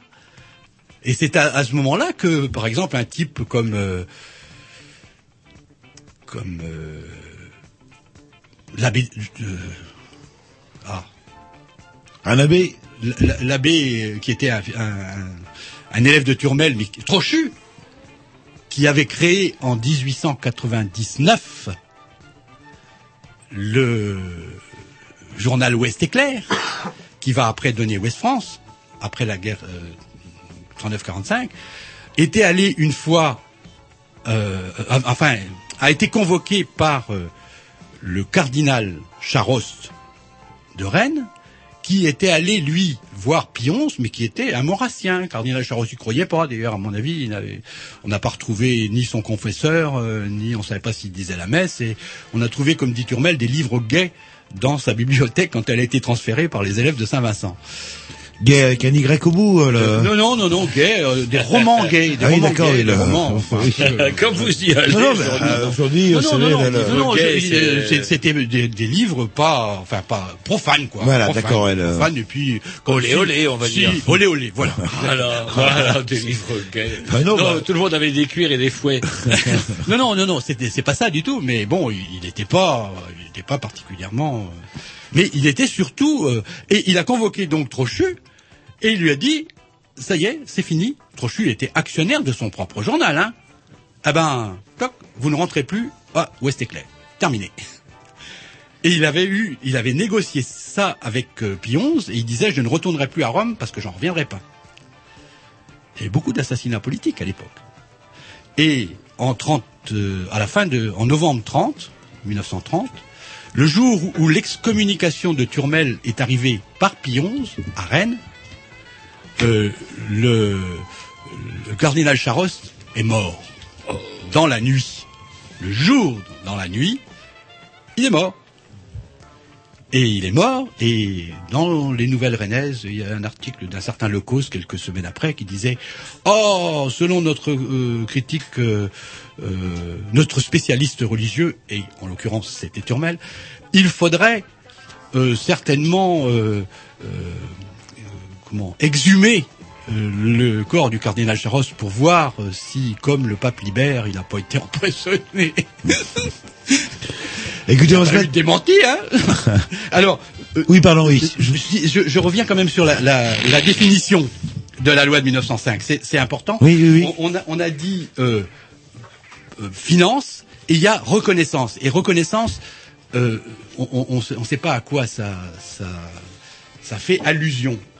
Eh bien, je pense, moi, que ça fait allusion à euh, la, la reconnaissance de- de- d'une d'une vérité religieuse.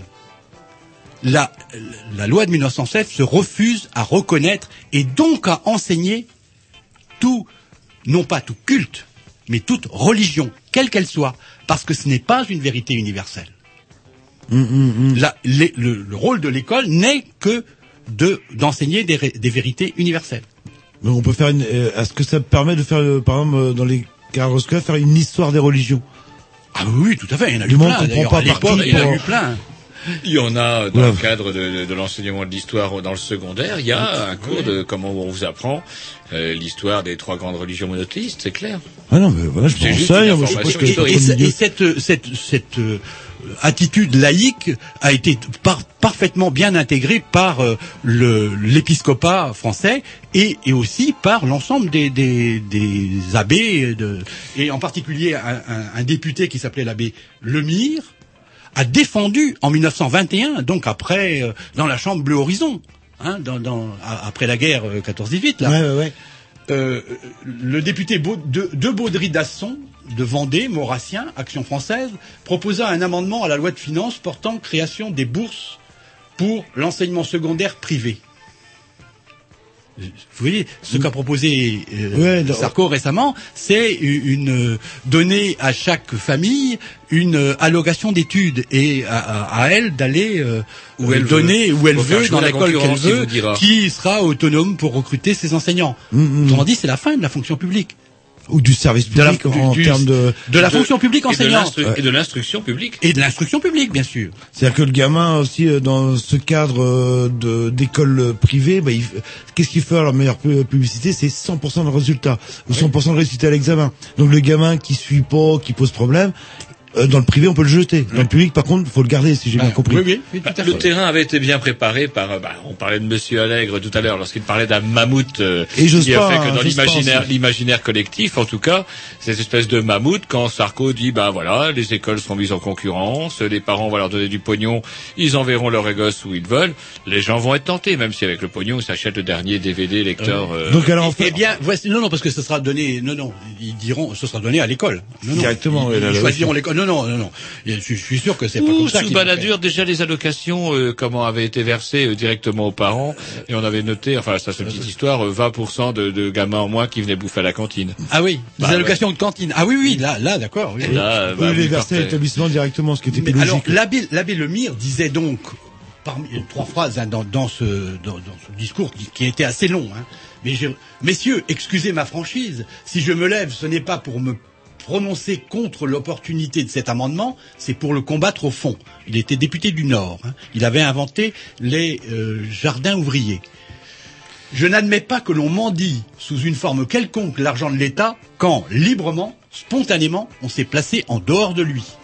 On se battra pour savoir qui disposera de l'argent communal et pour quelle école. Je veux que l'argent de, tous aille aux écoles ouvertes à tous. Eh bien, on aimerait bien entendre de la part des laïcs, des Le- députés le discours laïcs, le- de- le, le- le même genre de, de discours quand même. Et c'est et c'est vrai que souvent, Or, en 59, qu'est-ce qu'on a eu? On a eu la loi euh, de Bré. Mm. Pourquoi? Parce que en 37, on a eu la main tendue oui, puis euh, de, de Thorez aux, aux- aux catholiques. Eh oui, c'est comme ça. Après, il y a eu la résistance et en, euh, en, 45-46, il y a eu le plan Langevin-Vallon. Le plan Langevin-Vallon est, est un plan qui est euh, très très proche du plan euh, Le Pelletier-Robespierre et très très loin du plan Condorcet. Et si vous regardez bien le plan Langevin-Vallon, vous finissez par avoir la loi Jospin de 89, qui va entériner ce qui s'est passé en 59. Et c'est le- le- le- entre euh, 46 et euh, 51, c'est le MRP qu'on appelait autrefois la machine à rouler le peuple, qui a roulé les socialistes, qui ne voulaient pas s'allier aux communistes. Et euh, après, ben, Debré a pu faire passer une loi qui paye euh, les euh, les enseignants de l'enseignement privé. Mal d'ailleurs, mal. Mais mais- Plus mal que l'enseignement mais public. L'État finance des Oui, alors établissements font le même privés. boulot. Alors qu'ils font le même boulot. À vocation religieuse. Et, et, et- et pour lesquels, d'ailleurs, la, la destruction de l'instruction, dont vous avez parlé, Marc Lebris, est identique. C'est pourquoi quand on, nous, on a des, des réunions pour défendre l'instruction, eh ben, on se retrouve avec des gens de l'enseignement privé, qui comprennent d'ailleurs très bien notre, notre position. On va s'écouter un petit Lix euh, de la programmation à Jean-Loup aussi. Ah non, à Tom. Tom a des disques, Jean-Loup, aujourd'hui. C'est vrai, Il il il il justement les. Fatal Picard qui passent à Non, Solex, euh. Rubinsteiner. Ah ouais Ah ouais. Ouais, ça fait. Ouais, Vous ça, en bouchez un coin. Ah, vous m'étonnez là. là. Il y a, il y a pas les Fatal Picard ce soir? Non. Oh putain. Bah non, pour une fois, faut changer un peu. Mais c'est un groupe Picard. Hein. Ah bah voilà. Je déconne. Ah bah oui quand même.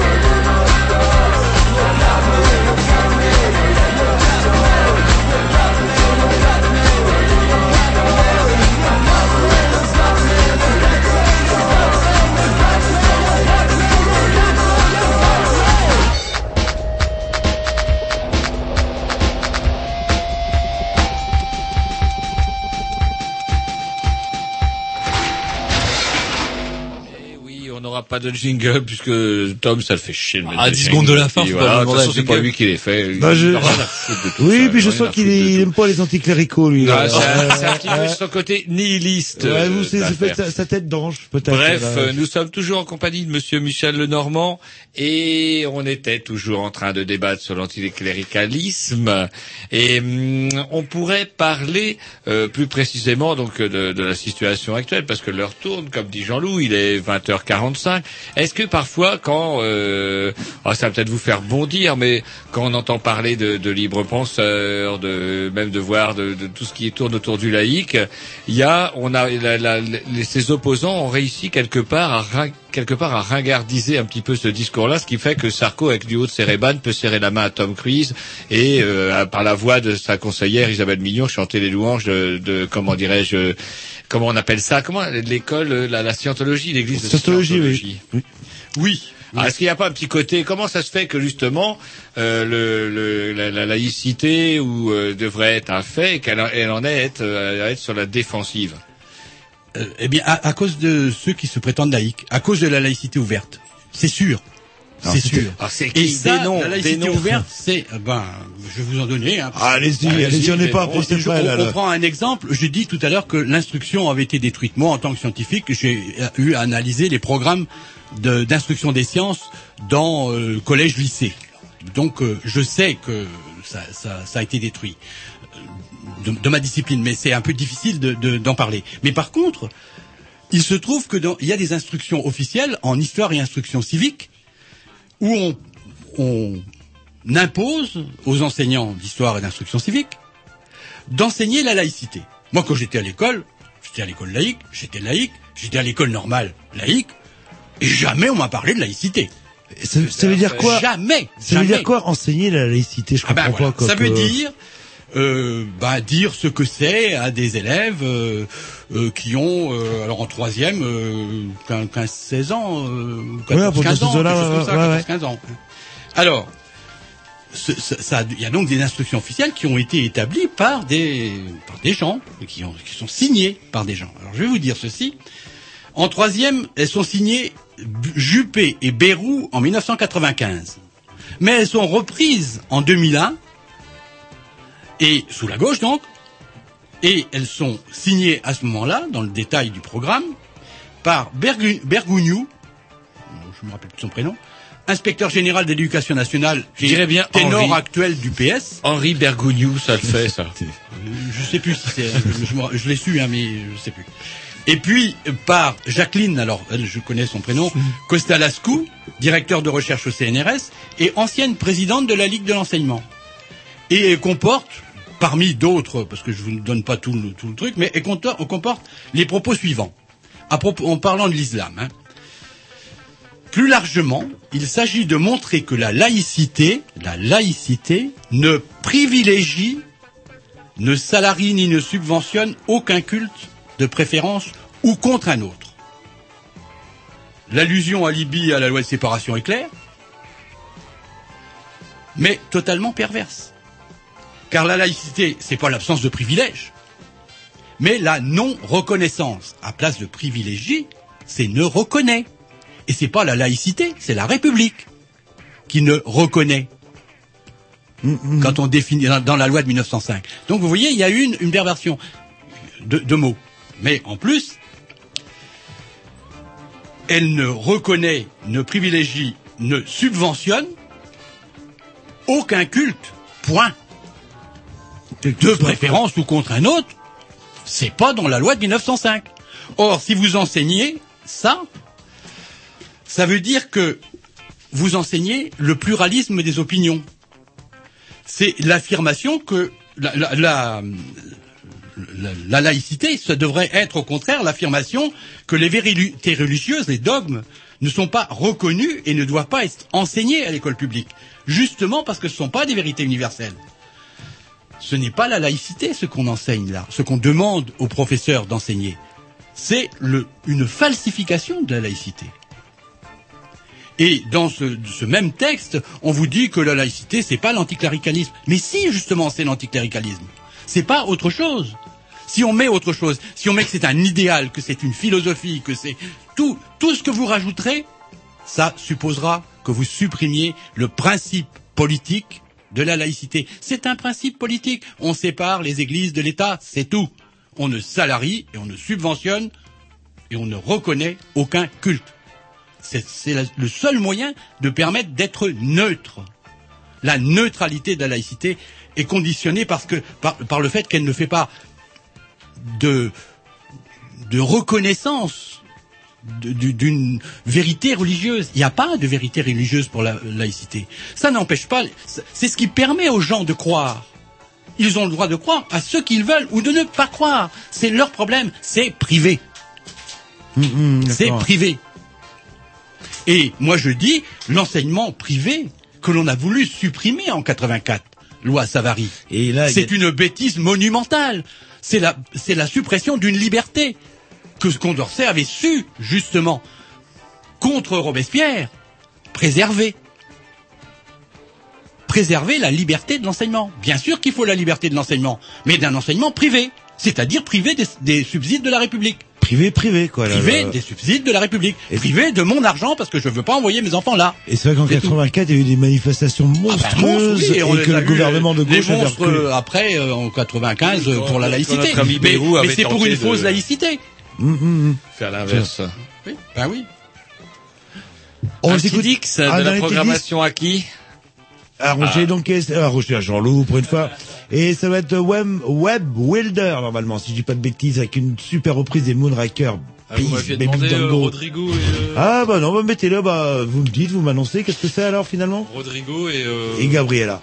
Ça? Pas de, Ah. pas de réactivité, rien. non, mais non, mais tout de suite, euh, bah voilà. Superbe groupe euh, duo de guitaristes qui réactualise euh, la guitare. C'est parti.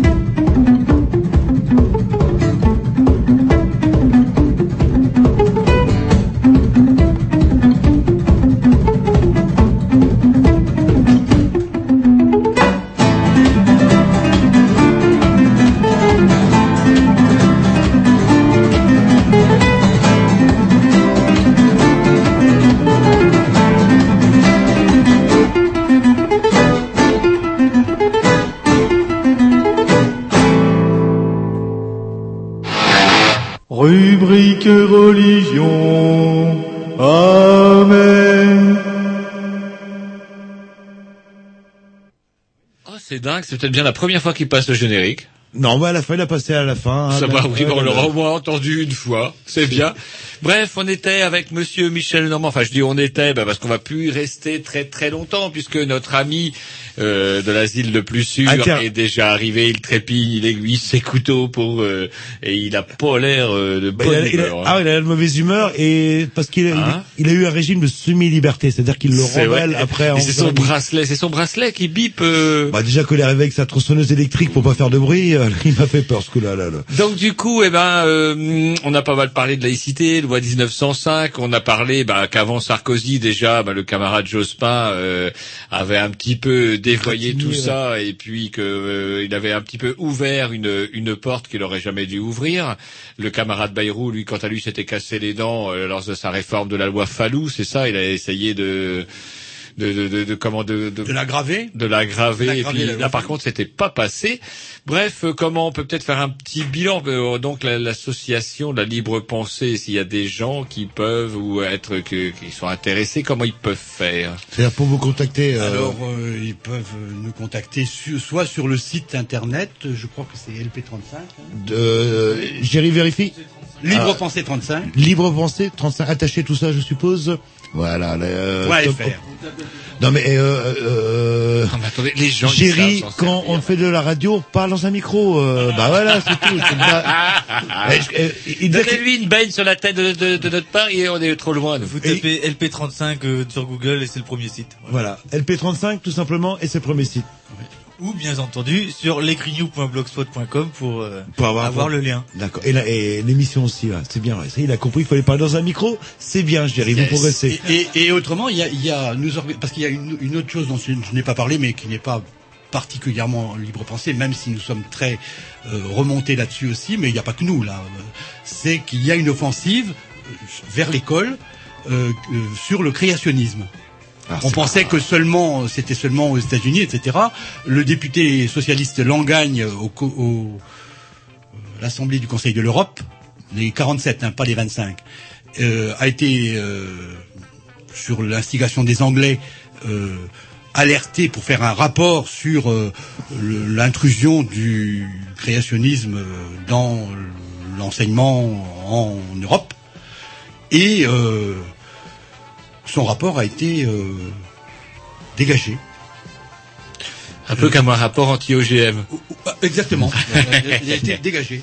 Et, et, et donc, euh, bah, il, il était en fin de mandat et il pensait. Alors, ça a été repris parce que c'était les, les, les écoles anglaises qui ne sont pas des écoles laïques qui avaient, enfin, par l'intermédiaire de députés, qui avaient sou- soulevé le lièvre, et elles, elles, elles ont insisté, et, et Langagne a quand même été, bien que n'étant plus député, maintenu, et, et la commission s'est reprise, et il y a eu un vote qui, qui, a, qui a adopté le rapport sur les dangers de, de l'enseignement du, du- donc du créationnisme à, à la suite de la distribution dans les écoles, mais en France, en Angleterre, dans toute l'Europe, euh, d'un bouquin qui s'appelle d'un bouquin de de- d'un prédicateur euh, euh, Américain. euh, non non non non non non euh, Suédois musulman musulman euh, turc Harun Yahya vous n'avez pas entendu parler de ça Vous n'avez pas vu Alors c'est un, un magnifique bouquin avec des très très belles photos, etc.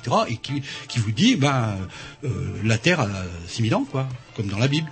Oui, c'est ce qu'on enseigne dans certaines universités américaines oui, actuellement. Quoi, là, oui, mais aux États-Unis, euh, la Cour suprême a dit non.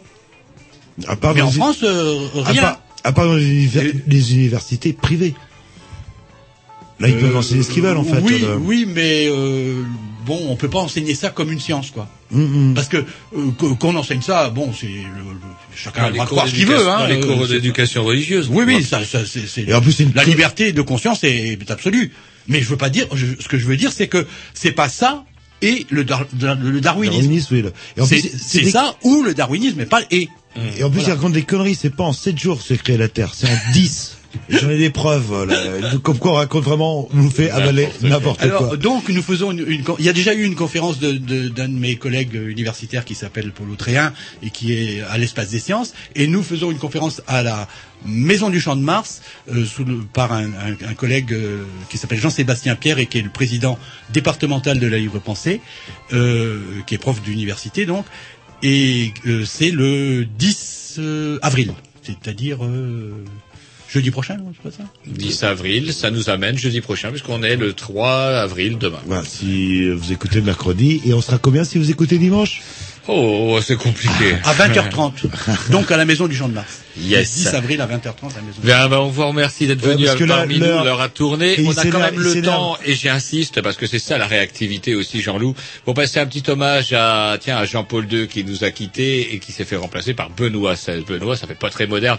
Un morceau extrait d'un Dix des collabos, ça nous rajeunit pas Oh non, plus. Et Collabo qui était un groupe de, de Brest. De Brest, c'est Eh, bien, ouais, bon, attendez, attendez, c'est notre première collection de disques. Euh, Eh ben, vous devriez en rediffuser plus souvent. Vous maîtrisez bien votre sujet. euh, voilà, allez, c'est parti, c'est les collabos, Bob Pape, Labidou. C'est Bonsoir. parti. À la semaine prochaine, salut. La.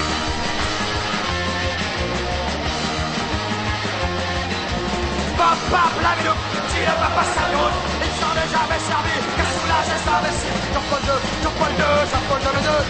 Jean-Paul II, Jean-Paul II,